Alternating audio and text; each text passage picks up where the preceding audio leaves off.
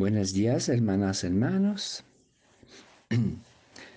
Hoy el Evangelio se encuentra en San Mateo, capítulo 21, versículos 28 hasta 32.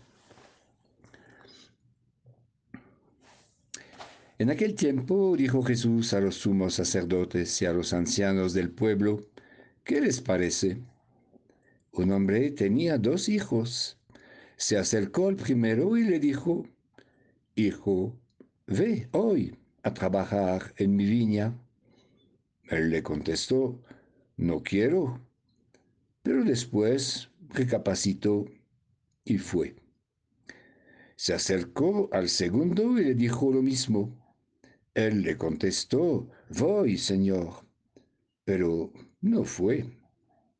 ¿Quién de los dos hizo lo que quería el Padre? Contestaron, el primero.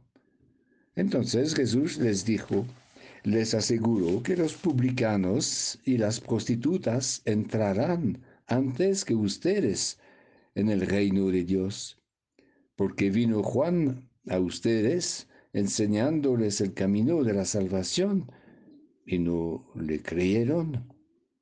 En cambio, los publicanos y prostitutas le creyeron. Y ustedes, a pesar de esto, no se arrepintieron ni creyeron en él.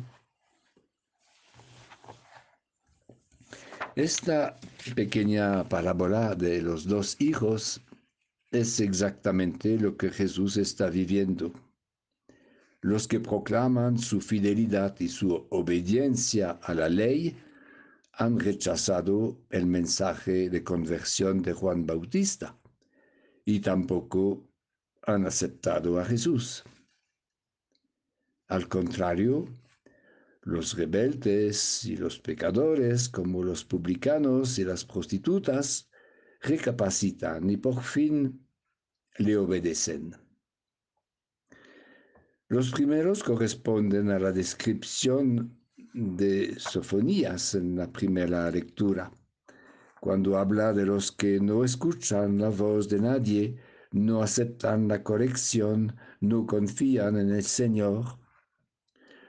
Los segundos tienen las aptitudes para formar parte del pequeño pueblo según el corazón de Dios, este pueblo de los Anawim, de los pobres de Yahvé, este pequeño resto pobre y humilde que describe el profeta Sofonías y que va a acoger al niño Jesús, que reconocerá el misterio de, la, de Navidad. La condición para formar parte de este pueblo fiel de Yahvé es la humildad. Eso supone la aceptación de la interpelación de la palabra de Dios, como también la interpelación de la corrección fraternal. Y podemos pensar hoy a la vida de San Juan de la Cruz, cuya fiesta celebramos hoy. Los que lo han marginalizado, rechazado, incluso encarcelado, fueron sus propios hermanos, opuestos a toda idea de reforma evangélica, que no querían cambiar sus costumbres de una vida muy cómoda, pero tibia y mediocre.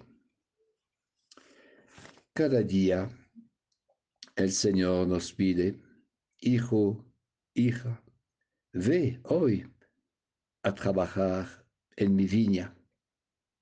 Cada día tenemos la oportunidad de entrar en las filas de sus discípulos si contestamos claramente sí. Y empezamos hoy a trabajar a nuestra conversión con la voluntad de servir mejor a Dios y a nuestros hermanos. Y San Juan de la Cruz nos recuerda Dios no tiene otra palabra que Jesús. En Él nos ha dado todo.